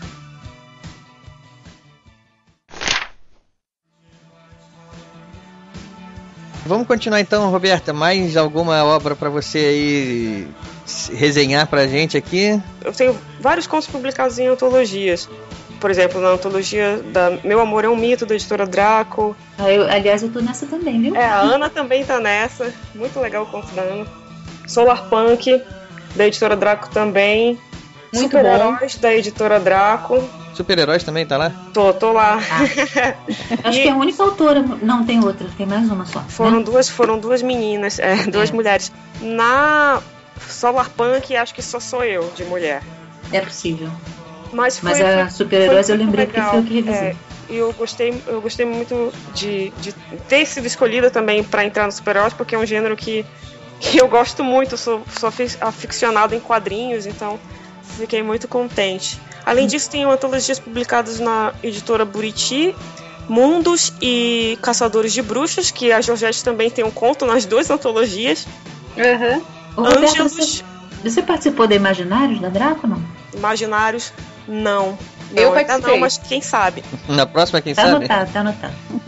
Ângelos, que foi até organizada pela Georgette, que é da editora Literata, e algumas outras aí que ainda vão sair. Então, é, são alguns dos meus, alguns meus, se quiser, se os leitores quiserem conhecer histórias mais curtas minhas, tem aí algumas dicas legais. E tem os e-books também, né? Isso, sim, é só escrever lá Roberto Spindler na Amazon, que vai ter muito, muitos e também muitos, muitos e-books, assim, one shots, né? Histórias curtas, não é, fechadas, assim, só minhas mesmo, não é uma antologia, é um continho, bem baratinho, então é bem legal. É, vamos lá, Nikeren, sua vez então, continua aí pra, com, as suas, com as suas obras. É, eu comecei com as antologias, né? Acho que elas foram, quando começaram, elas foram uma ótima forma, assim, de, de alguns autores tirarem os seus escritos da, da, da gaveta, do arquivo do Word e aparecerem, né? Eu comecei escrevendo, inclusive, com um pseudônimo, quando eu escrevia fanfic, por causa daquela coisa de não, não mostrar quem é. Então, as antologias foram um pouco a cara a tapa, assim, antes de lançar um, um romance, uma coisa de, de mais fôlego. A, a primeira coisa que me apareceu, assim, que foi a primeira chamada que me chamou a atenção, foi o Steampunk da Estronho, que era uma proposta de escrever uma antologia steampunk, mas só por autoras. E eu nunca tinha visto aquele gênero, comecei a pesquisar e acabei me apaixonando. Assim, hoje eu tenho mais de um conto no, dentro do retrofuturismo, e tem mais alguns que estão no prelo para sair. E depois escrevi outros contos de terror, como no ah, Antologia Sassim contra os Mestres do Terror. E tem uma capa muito bonita, né? A capa é linda, né? É. Ah, Fantástica História do Brasil, a Guerra dos Farrapos, né? Acabei também tem um conto. No Retrofuturismo da Tarde Editorial, que foi um livro de mais fôlego. Infelizmente a editora acabou fechando logo a seguir, mas é, é um livro bem interessante, assim, é, os contos diferentes. E agora tem mais um monte que também está para sair. Saiu o conto no Autores Fantásticos da, da Argonautas, que foi o conto que foi indicado junto com o da Roberta, do Solar Punk. Foram contos que foram indicados para o prêmio Hidra. Hidra, para o prêmio Hidra. Né? Então foram, foram os três contos que saíram, né? Foi o meu conto do Autores Fantásticos, o da Roberta do Solar Punk e o da Camila Fernandes, que ganhou do livro dela. ahn, É, o Reino das Névoas. Reino das Reino das Névoas. E agora saiu também, eu saiu um conto meu no volume das sagas. Tá para sair um no Imaginários, então tem um monte no prelo ainda que tá, tá por vir aí. A produção de contos de vocês é sempre muito grande, né? Essas antologias aí são- já são figurinhas carimbadas, todas vocês, né? Na verdade, foi uma janela que se abriu a partir de 2009, 2010. Abriu-se uma janela, assim, surgiram várias editoras, né, pequenas, médias, estavam fazendo essas, essas possibilidades, algumas antologias fechadas, outras antologias com seleção, outras com, com convidados e seleção, e eu acho que muita gente teve a oportunidade de mostrar um pouquinho do trabalho a partir dessas antologias. né? É, eu acho assim que é uma ótima forma de você começar também. De você, você tá começando, você quer entrar no caminho da É, escrita, excelente. participa de Uhum. antologias, bu- busca escrever histórias curtas. Porque isso assim você já você vai ganhar uma, uma visibilidade, você vai conhecer como é que funciona um pouco as editoras. Eu acho que é um ótimo caminho para começar. É, e não é só legal para o escritor que está começando também, é legal para o leitor que está começando verdade. também. Né? Pegar histórias curtas de diversos gêneros, de diversos autores. Eu acho que ah, a leitura de conto, por muito tempo no Brasil, ela ficou um pouco desprestigiada, né? E retomar isso, ah, retomar o uso desses contos como uma forma de se aproximar da literatura, eh, de ter. Até porque a nossa vida está cada vez mais rápida, né? E às vezes a gente não tem tempo para fazer Verdade. uma sequência né, muito longa, às vezes com A um dinâmica romance. do conto se encaixa melhor nisso, né? Claro, o conto tu lê, entra no ônibus até eu chegar no trabalho eu li o conto. Então Pois é. e, ele abre, né, esses, esses espaços assim. Isso é bom para você conhecer a voz do escritor e saber com qual escritor você começa a se identificar mais, né? Dentro de uma antologia, são vários escritores e ali você acaba se identificando um pouco mais com a narrativa de um do que de outro e você, opa, gostei desse aqui, vou, vou procurar saber que outras obras ele tem publicadas. Né? É uma, é uma grande porta de entrada mesmo. Essas antologias eu acho sensacionais. Ana, vamos lá, você que tem uma obra mais extensa aí, escolhe um aí. Bom, então vou falar do Castelo das Águias, né? Que eu acho que é o livro pelo qual as pessoas me conhecem mais. O Castelo das Águias é o primeiro livro de uma série.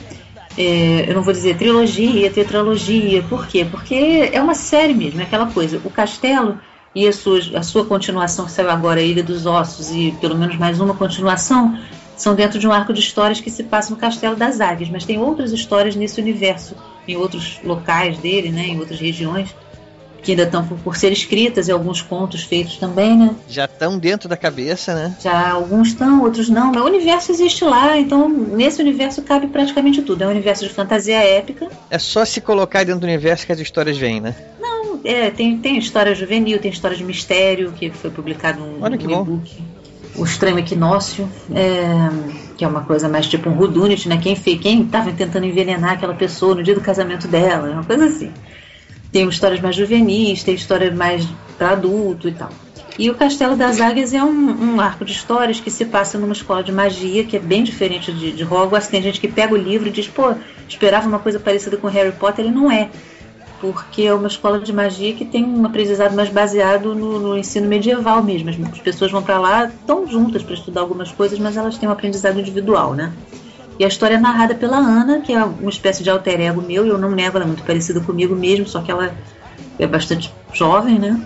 E ela é uma mestra de sagas. É uma espécie de barda, contadora de histórias, barra professora de literatura, barra professora de história e tal. E ela vai estudar, ela vai estudar não, ela vai lecionar, né, nessa escola para as crianças que vão ser talvez um dia magos, né? Só que ela pega o grupo mais novo ainda, que está entrando, ainda não está trabalhando com magia, ainda está começando a aprender correspondências entre as pedras e as plantas e tal. E a, a função dela é ensinar as sagas principais, né? Algumas histórias que eles têm que conhecer porque é a história mesmo do, do daquele, daquele local. E outras que são tipo poemas épicos e tal, que são coisas que vão ajudá-los na, na, na memorização depois dos encantos que eles vão aprender. Então ela tem uma função assim, ela não é maga, mas ela está junto aos magos, né? E assim que ela chega, ela se apaixona por um dos magos do castelo. Isso aí todo mundo sabe, não é spoiler. E existe um problema que perto do castelo existem umas águias douradas e existe uma fonte onde essas águias bebem e elas se tornam muito suscetíveis a encantos de, de transmutação. Então um mago um tempo atrás usou essas águias e fez uma, uma espécie de transformação nelas temporária para que elas se tornassem tipo quase como se fossem umas águias blindadas assim mais fortes as penas delas se tornam metálicas né? Fica assim um ser meio meio estranho assim. E elas são usadas como se fossem armas de guerra. Só que isso não pode durar muito tempo porque senão elas definham e morrem. Então tem que re- se retransformar. E isso é considerado uma coisa dolorosa uma coisa que é uma agressão às águias e tal e as pessoas estão tentando fazer com que pare então, né, nesse livro eles estão numa luta, assim, meio no, no conselho da cidade e tal, com representantes lá da escola de guerra para tentar reverter essa lei que permite o uso das águias assim. E tem um complô para fazer com que elas continuem sendo usadas assim. Então tem a história do casal e tem a história de todo esse complô ligado às águias. Né? É, uma- é um universo completo, né? É o universo completo. E a continuação saiu agora em abril, chama-se A Ilha dos Ossos. Vai, aproveita e continua e vai, continua falando.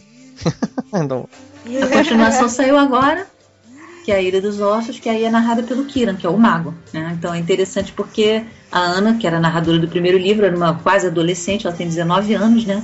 E gosta do cara, e não sei o quê. E ela percebe que tem, ele tem assim um, um lado sombrio, mas ela gosta dele e vê as coisas boas que ele realmente também tem, né? E quando ele narra a história, você vai ver que ele tem muita coisa sombria que ela nem chegou a perceber. opa, Não que ele seja mau, mas bonzinho ele também não é, né? E essa já é uma Tem história. seus segredos, né? É, essa é uma história um pouquinho mais adulta, assim, no sentido de ter um- ser um pouco mais sombria também, narrada por um homem adulto, então é razoável que ela seja mais adulta do que a narrada por uma moça quase adolescente, né, super otimista, super alegre. E o cara, além de mais velho, ele já viu muita coisa, ele é todo sombrio, ele tem um passado de, de maldade e tal. Então ele narra a história de uma aventura dele pela, pela, pela ilha, né, pela, pelo território lá onde eles, onde eles vivem. Ele sai do Castelo das Águias e, e vai viver essa aventura que é uma coisa que tem mais ação, mais luta e outras coisas do que no próprio castelo. Então, esses são os dois livros que começaram a saga e também tem contos associados e outras coisas assim. E todo esse trabalho está publicado pela editora Draco. Tem um livro e um outro conto no mesmo universo que estão em outros lugares, mas assim, atualmente tudo que é do, de Atelgar está sendo publicado pela Draco. E esses outros, esses outros contos são o nome, de, o título deles? Olha, os outros contos. Tem um livro que, que se chama Pão e Arte, que é a história de um menino saltimbanco. É dentro do universo de Atelgar, só que Paralelo a essa história, né? Não... é paralelo. Ele acontece em outra região, ele acontece com saltimbanco, ele não tem magia, praticamente. Tem um momento que você pode ver uma magia ali, mas é muito pouco, podia ser até um sonho do garoto e tal. E ele tem um personagem que está na Ilha dos Ossos também, só que ele é um livro bem juvenil. É assim para faixa de 12 anos, foi adotado em duas escolas lá no Rio Grande do Sul, Porto Alegre. E ele é pela editora Escrita Fina. E tem um conto também que aparece num livro da editora Ornitorrinco, é chamado Bestiário, que foi um livro que eu organizei junto com a Ana Cristina Rodrigues. São seis, na, na verdade são dois volumes, cada um tem seis contos, né? E nesse primeiro, Bestiário, eu escrevo um conto sobre o unicórnio, que é a história desse mesmo menino saltimbanco do, do Pão e Arte, né? Do, do livro da escrita fina, só que ali ele tá adulto e tem seus próprios filhos, né? Que legal. O universo está desenvolvido. A gente volta um pouquinho depois, hein, Ana, com mais coisas suas aí. Vamos lá pra Georgette agora. Tá ok. Georgette também tem muita história pra Tem. contar. Então, agora eu vou começar pelo primeiro que eu publiquei. O primeiro livro que eu escrevi, que eu publiquei é o Lázaros, né? É o livro pelo qual o pessoal me conhece bastante também. É, no mesmo caso da Ana, que a gente conhece ela mais pelo Castelo das Águias, é, no meu caso, o Lázaros é o mais conhecido. Todo mundo associa o meu nome com ele. O Lázaros, eles são quatro volumes, dois já foram publicados. Atualmente eles estão na Giz Editorial, mas quando eu lancei o Lázaros eu, tinha lançado por outra editora. E hoje a, a casa desses livros é a Giz Editorial. O Lázaros ele é uma fantasia urbana e ele tem vampiros, ele tem lobisomens, ele tem outros tipos de criaturas fantásticas que é, fazem essa parte da, da- de uma aventura urbana que se passa em vários países do mundo. A história começa no Brasil, depois ela parte para a Inglaterra, na cidade de Bristol, uma cidade litorânea, e aí ela tem ramificações na Grécia, na África, volta para o Brasil, e tem alguns outros países que vão estar aparecendo a partir do terceiro volume. A história praticamente ela gira em torno da Laura. A Laura é uma, uma viúva, uma jovem viúva, ela é muito, muito nova, ela tem uma filha adolescente e ela mora em São Paulo, no bairro da Bela Vista. E recebe uma proposta assim, irrecusável de trabalho para ela se mudar para a Inglaterra. Ela é filha de pai inglês, então ela tem nacionalidade, ela pode se mudar para lá. Só que quando ela chega na cidade de Bristol, onde ela vai morar, o- a população está assustada, porque tem um serial killer atacando.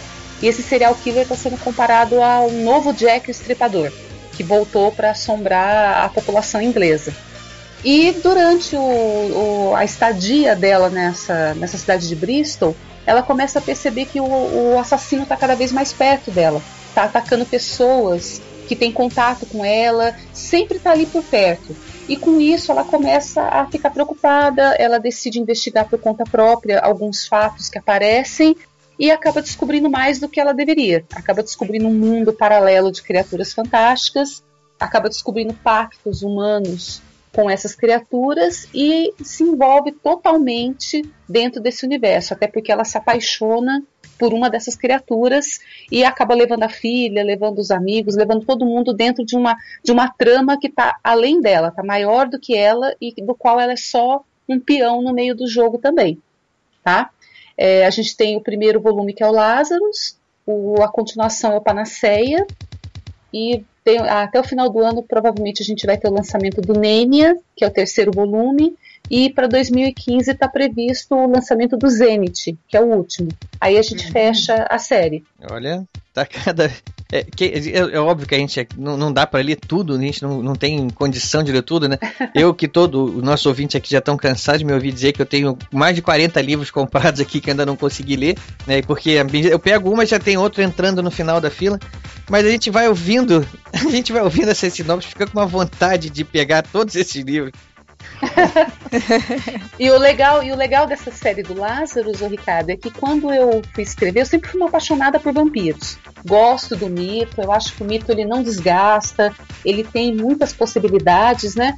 Então, quando eu fui escrever, eu quis saber, principalmente assim, é, o vampiro é como Hollywood mostra pra gente, ou o que é que ele tem além do que a gente conhece do cinema, que é o que mais chega aqui pro, pro público brasileiro. E eu descobri que, assim, no mundo todo existem vários tipos de mitos de vampiros. Ele tem uma mitologia própria, ele tem, assim, um, características muito específicas dependendo da região onde o mito aparece. Então, o que, que eu fiz? Eu fiz essa pesquisa, eu peguei realmente as criaturas que mais se adaptavam dentro da trama que eu queria de suspense, de romance, de mistério e trabalhei a história. Então você vai ter, você vai ver mitos de vampiros da África, vampiros gregos, vampiros da, do Oriente, vampiros é, da, da América do Norte. Então cada região assim do mundo está contemplada dentro da história e isso é uma informação a mais para o leitor, para ele poder estar tá procurando depois a fonte e vendo que o vampiro não é só aquele cara bonitão, é, ou aquele cara assustador do cinema, não é só Drácula. Ou aquele que brilha, né? tem esse também, né? Mas até para ele tem uma explicação aí é, perdida no, no, tempo e espaço do, do, do, mito. Mas eu acho que o importante é ver isso, que o vampiro ele não é só Drácula, que é o ícone maior. O Drácula foi o que colocou o mito do vampiro realmente em evidência para o mundo. Aproveitando a menção ao Drácula, uma coisa de duas semanas aí eu vi que alguns pesquisadores lá na Romênia, eu acho, descobriram o túmulo do Vlad Tepes, que é o originador, né? É possível, né? na Itália. Na Itália, né? Pois é. É, onde uma das lendas apontava que ele podia ter sido enterrado. Pois é, e estavam pedindo uma autorização para abrir o túmulo. Eu tava aqui, eu até lancei lá no Facebook. Pô, não, não, não faz isso, não abre esse túmulo, não. deixa quieto. Deixa, deixa quieto isso aí, cara. Agora, se abrir, eu aposto que qualquer um, tá vazio. Mas é, é, é, mas é aquilo, é, é, o mito do Drácula ficou tão, tão é, marcado, né, que todo mundo realmente acha que Vlad Tepes foi um vampiro, e na verdade não foi, né? Não, os, ele foi os, só os, empalador. É, ele foi só empalador, né, só isso, e inclusive... O que, que é pior, né? Não sei. O que é pior? não sei. Não, não. E, e assim... Não, mas acho que agora isso vai piorar. Herói vai sair um filme agora ah, em que é. tem a história é. que vai com o Vlad Tepes. Eu achei que ia ser só a história do Vlad Tepes, mas não, ele não, tem. Não, não é. é ele tem uma parte uh, fantástica e no qual o Vlad se transforma mesmo no. Realmente no, no vampiro. Nossa, vai, vai mudar o imaginário do pessoal aí.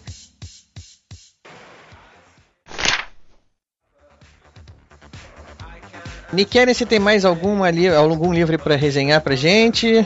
Ou a Anne e a Georgette agora que so, sobraram só das duas aqui? Eu acho que fica só com as duas. O meu agora é, é só os projetos. É, o meus também. Então vamos fazer o seguinte: Ana e Georgette, vamos lá. É, é, Twitter Mode On. vamos lá, fala 140 toques. Uhum. 140 caracteres para cada um dos livros aí que vocês querem falar ainda. Bem curtinho. Olha, então, eu já falei do, dessa série toda do de Atelgar e nisso eu falei também do Pão e Arte, né, que é da escrita fina, que é nesse universo, e falei da, do Bestiário, né, e falei do Caçador também. Então, o que resta eu falar? Eu tenho, já tinha falado que eu escrevi um livro que não é de ficção, né, que é o Contos de Fadas é, Origens, História e Permanência no Mundo Moderno, que saiu pela editora Claridade em 2010. E ele é um livro assim bem pequenininho, é tipo aquela coleção Primeiros Passos, né? Nesse caso é a coleção Saber de Tudo, ele é bem fininho assim. E tá como se fosse um livro auxiliar mesmo para quem estuda essa origem dos contos de fadas sem aprofundamento.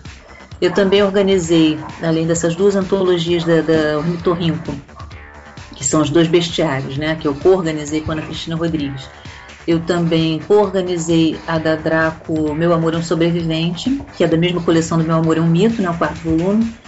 A outra organizadora foi a Janaína Chervezan, e esse é sobre histórias, romances, né, como é a série mesmo, em cenários de distopia, apocalipse zumbi, esse tipo de coisa. Eu não participo com um conto, só organizei, e é um livro assim para jovens que está tendo uma aceitação muito boa. E eu também organizei uma outra antologia na Draco que se chama Excalibur, que são é, contos arturianos, né? E o que é interessante é que a gente não tem só aquele Arthur canônico, né? São, tem um Arthur time punk, tem Arthur Space Opera, tem o Arthur canônico também. Enfim, então é uma coisa que, que não gente... era Arthur.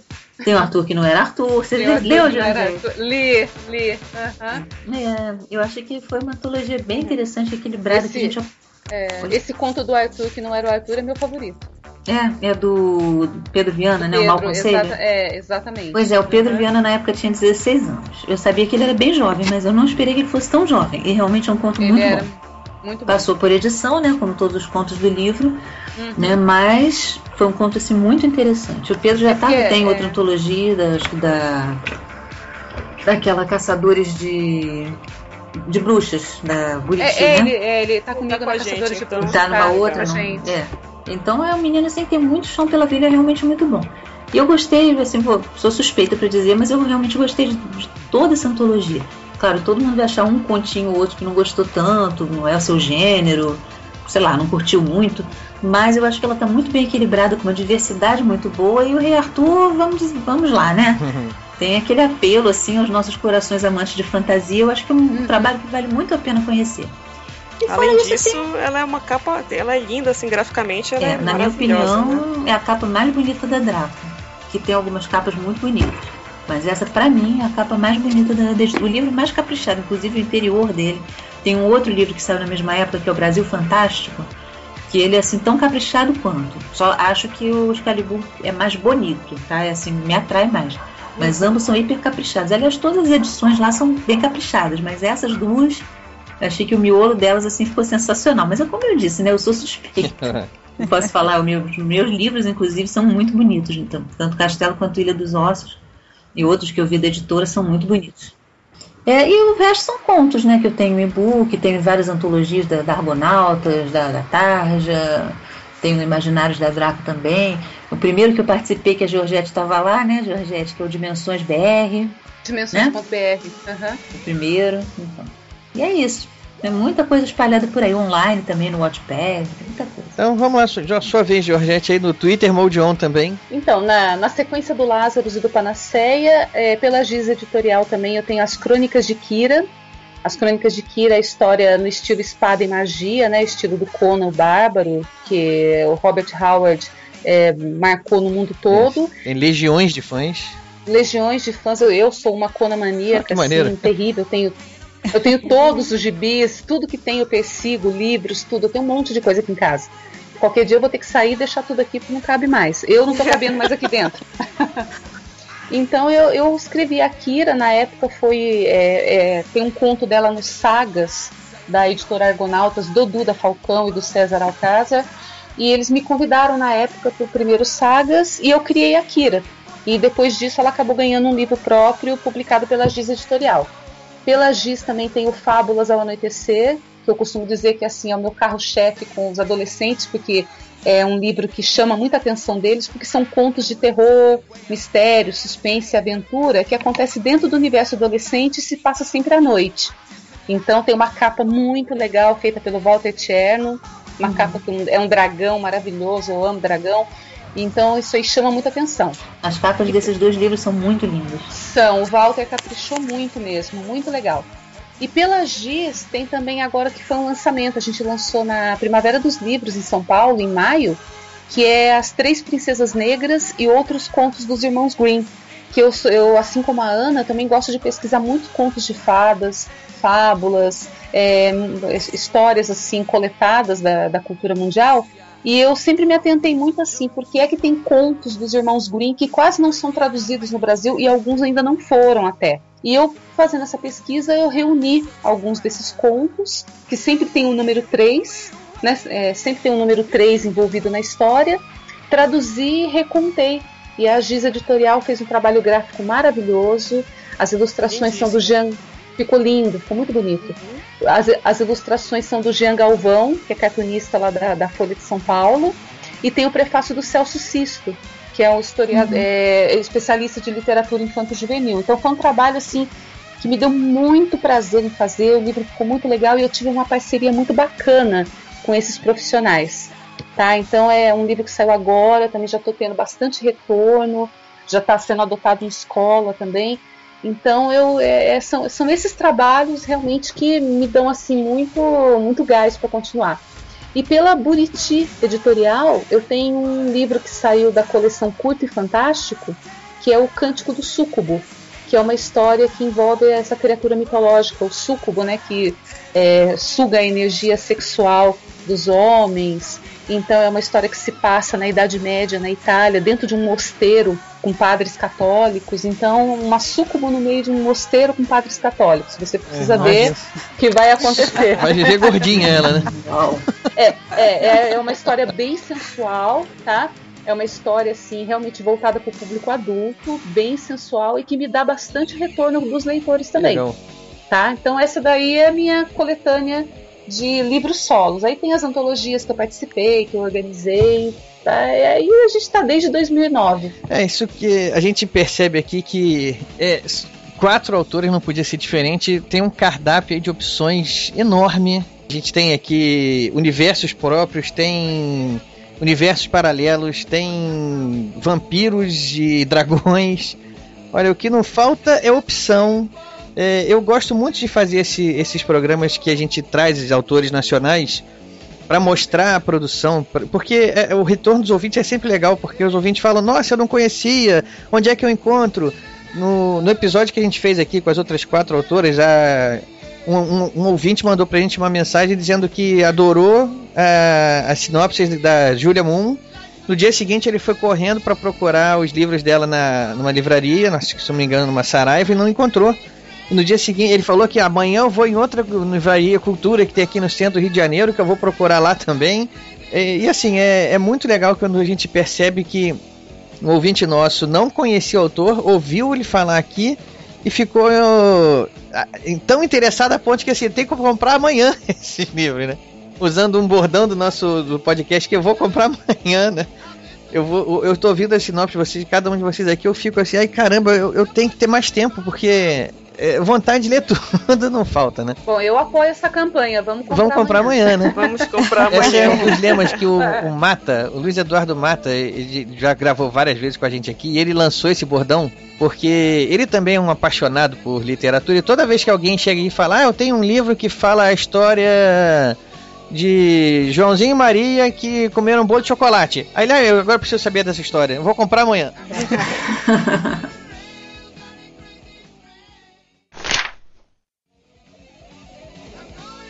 Vamos agora já fazer uma brincadeirinha final aqui, que a gente já tá acabando.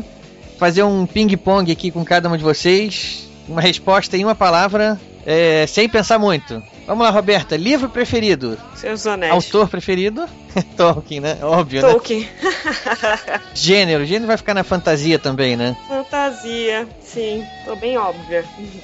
É, se você pudesse levar um livro sem ser O Senhor dos Anéis pra uma ilha. O 1984. George Orwell, tá, tá bem escolhido. Nickelin, sua vez. Oi. Vamos lá, livro preferido. Livro preferido? Ah, Orgulho e Preconceito, Jane Austen. Isso é, é- é uma pergunta, desculpa, é uma pergunta malva, mal, uma maldade fazer essa pergunta. Malvada, né? né? difícil, Malvada. Porque aí você fala um, você fala, nossa, mas como é que eu não falei aquele outro também, né? É, autor, Minha nossa. Conan Doyle. Conan Doyle. É, quem você acha que foi sua maior influência para começar a escrever? Ahn, Alexandre Dumas. É, tá, tá bem escolhido, hein? tá, tá bonito, tá bonito. Ana Menezes, você? Livro preferido? A história sem A fim. História Sem Fim, né? Já, não, foi, não é à toa que nossa trilha sonora aí tem Isso, isso. autor preferido. Olha, é muito difícil dizer, mas eu vou citar um autor que eu gosto muito, Herman Hesse. Herman Hesse. E vamos lá, é, maior influência também. Dizem, né, que quando eu comecei a escrever nesse universo de Etelgar, que lembrava um pouco a Marion Zimmer Bradley das Brumas de Avalon, que é aquela coisa de você escrever dentro de uma coisa meio fantástica e colocar elementos do dia a dia e a mulher do castelo também, né, a, esposa do, do castelão também era a mulher que ia lá para ver se, se a carne estava boa, se tinha comida para os cavaleiros e isso humanizava a história.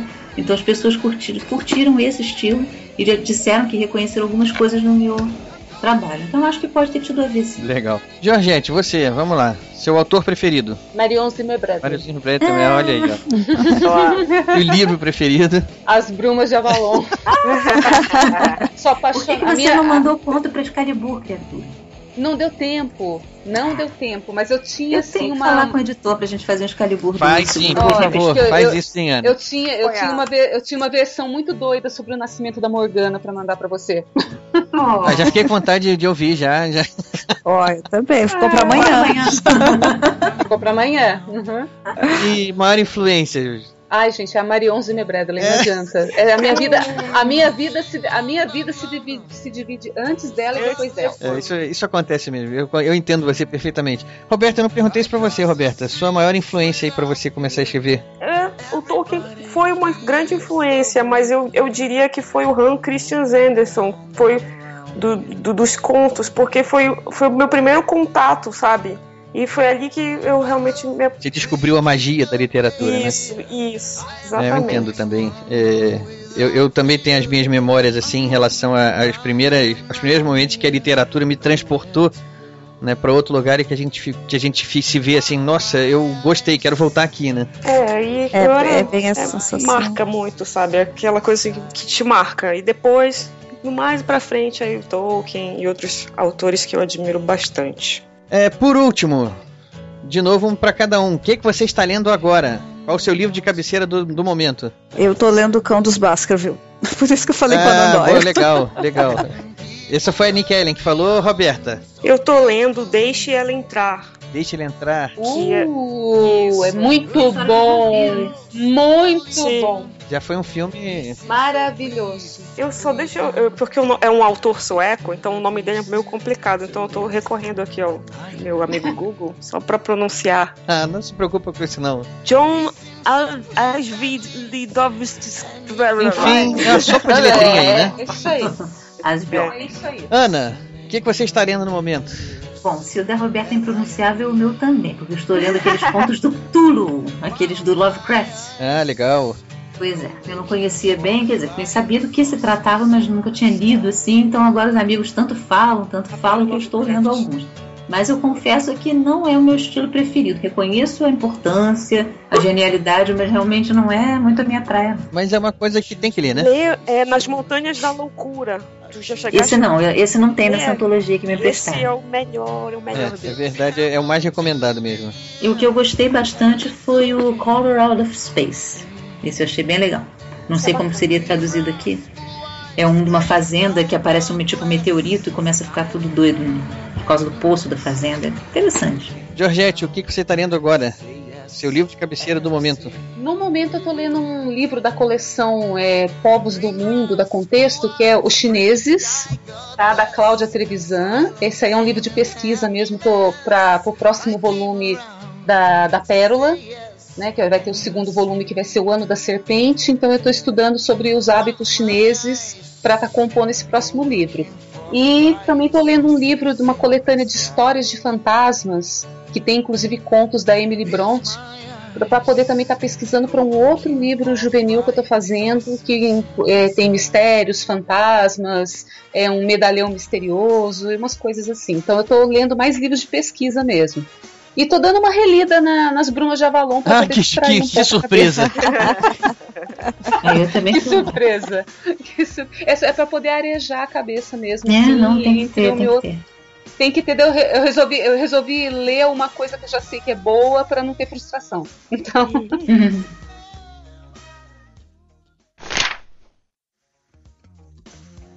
Então, a gente está chegando ao fim. Eu queria agora que vocês deixassem aqui para o nosso ouvinte todas as formas de vocês serem encontradas aí na, na internet, nas redes sociais. Tente, se quem se interessou pelos livros de vocês e quiser tentar entrar em contato com vocês, como é que faz? É, vamos lá, vamos continuar na ordem aqui, então, já que o tempo todo a gente ficou nessa ordem. Roberta, vamos lá, faz sua despedida e seu jabá aí ao mesmo tempo. Então, agradeço muito o convite para participar do podcast. Muito obrigado. Foi um prazer conversar com, com você, Ricardo, e com tantas autoras talentosas aí que eu admiro bastante: a Georgélia, a Nikellen, a Ana. E, bom, para entrar em contato comigo, você pode me seguir no Twitter, rob- arroba Roberto Spindler. Meu nome não é tão fácil de escrever, mas S-P-I-N-D-L-E-R. No meu Facebook tem uma fanpage, Roberta Spindler, autora. Novinha ela, foi criada ontem. Oh, que legal. Mas também tem uma fanpage do Contos de Meiga, barra- Facebook barra Contos de Meiga, lá só tem novidades sobre Contos de Meiga, e na minha fanpage de autora já tem outros trabalhos e tudo mais. Projeto já, né? Isso. Além disso, ah, tem o meu blog, que é ruidocreativo.wordpress.com. Tudo isso a gente vai botar no nosso, no nosso site lá também. É, vocês vão citar aqui agora, mas para o ouvinte depois também quiser, tá, vai estar lá no nosso site. É só procurar lá o, o link que, que a gente vai facilitar para vocês. É, Nick Ellen, vamos lá. Bom, por Nikellen Viter acha-se quase tudo. não, vai ser, não vai ter duas, né? É, arroba Viter no Twitter, Nikellen Viter no, no Facebook, tem a fanpage uh, de escritora, Nikellen Viter de escritora, e tem a fanpage do Territórios Invisíveis, e tem o meu blog, que até ano passado era Sapatinhos Vermelhos, uh, por causa da, do Hans Christian Andersen e da minha obsessão por escrever, mas até por uma questão de facilitar a, o acesso dos leitores, eu passei o nome do blog para nikellenviter.sul21.br.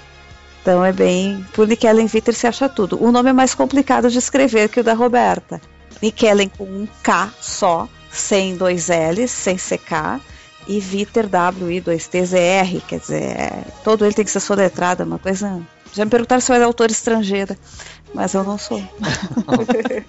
Ana Lúcia. Bom, é, eu uso o nome Ana Merege, tudo junto, né? E quando é arroba alguma coisa, arroba Ana Merege, e o meu Merege é assim, M-E-R-E-G-E, né? É assim que se escreve aqui, essa versão. Eu tenho dois blogs. Um deles se chama Estante Mágica, blogspot.com, e é onde eu escrevo, coloco esses artigos sobre mitologia, literatura, dou dicas de livros, às vezes coloco algumas crônicas, poemas e coisas assim. Esse blog já existe há uns 12 anos. E eu tenho um blog que é específico dessa série ligada ao Telgar, que sai pela Draco, né? Que se chama castelodaságuias.blogspot.com. Tanto o Estante Mágica quanto o Castelo das Águias tem uma página no Facebook, que é como se fosse uma, um complemento, vamos dizer assim, né? Um outro local onde eu dou notícias sobre os blogs e coloco outras coisas assim. Na Estante Mágica é mais uma parte cultural, né, tal. E no Castelo das Águias é só sobre o Castelo Universo de Atelgar mesmo. E eu tô lá com meu perfil pessoal, né, Ana Merege, Ana Lúcia Merege. Eu também tô no Twitter, né, e eu tenho meu e-mail, anamerege.gmail.com, que é onde as pessoas podem me encontrar se elas quiserem conversar um pouco, perguntar onde é que encontra livro para comprar, faz, tirar alguma dúvida, fazer algum convite, enfim, né? Isso aí. E Georgette, para fechar aí. Isso. Então, é também o nome, né? Georgette Silen. Acha tudo na, na internet. Meu contato maior com os leitores é o Facebook. Facebook com certeza é onde eu tenho mais assim é, recados, é onde o pessoal me encontra com mais facilidade. Então eu costumo indicar mais o Facebook. Mas tem também o Twitter, né, arroba Georgette. Tem a fanpage do, do Facebook também, que também você me encontra. Jogando na barrinha de procura vai aparecer tanto a fanpage quanto a página, é, é, o mural mesmo, que é um, é um, mural público, tá? Tem o blog também, georgettesilen.blogspot.com. Também tem o Instagram, Georgette Silen, dá para me acompanhar lá também. E se alguém é, gostou dos livros, achou legal, e quer de repente com autógrafo, é só mandar uma mensagem para mim, a gente conversa. Eu sempre tenho livros em casa, gosto de, de mandar para o leitor autografado, eu acho bacana quando alguém me pede isso. E a gente pode, vai trocando figurinhas, vai conversando, tá? E queria agradecer muito, Ricardo, pelo convite e agradecer as meninas aí pela disponibilidade de estar todo mundo aqui curtindo as neuroses juntas. Prazer foi nosso. A gente aqui do podcast que agradece a presença de vocês, vocês que são as estrelas aqui. E eu espero que tenha sido só a primeira vez de cada um aqui. A porta, as portas estão abertas. Ah, legal. Obrigada, também. Ricardo. Vamos voltar. Valeu. Valeu. Valeu. Um abraço para todos vocês e pessoal, até a próxima. Até mais, gente. Até Tchau, mais, tchau, gente. Obrigadão. Boa noite.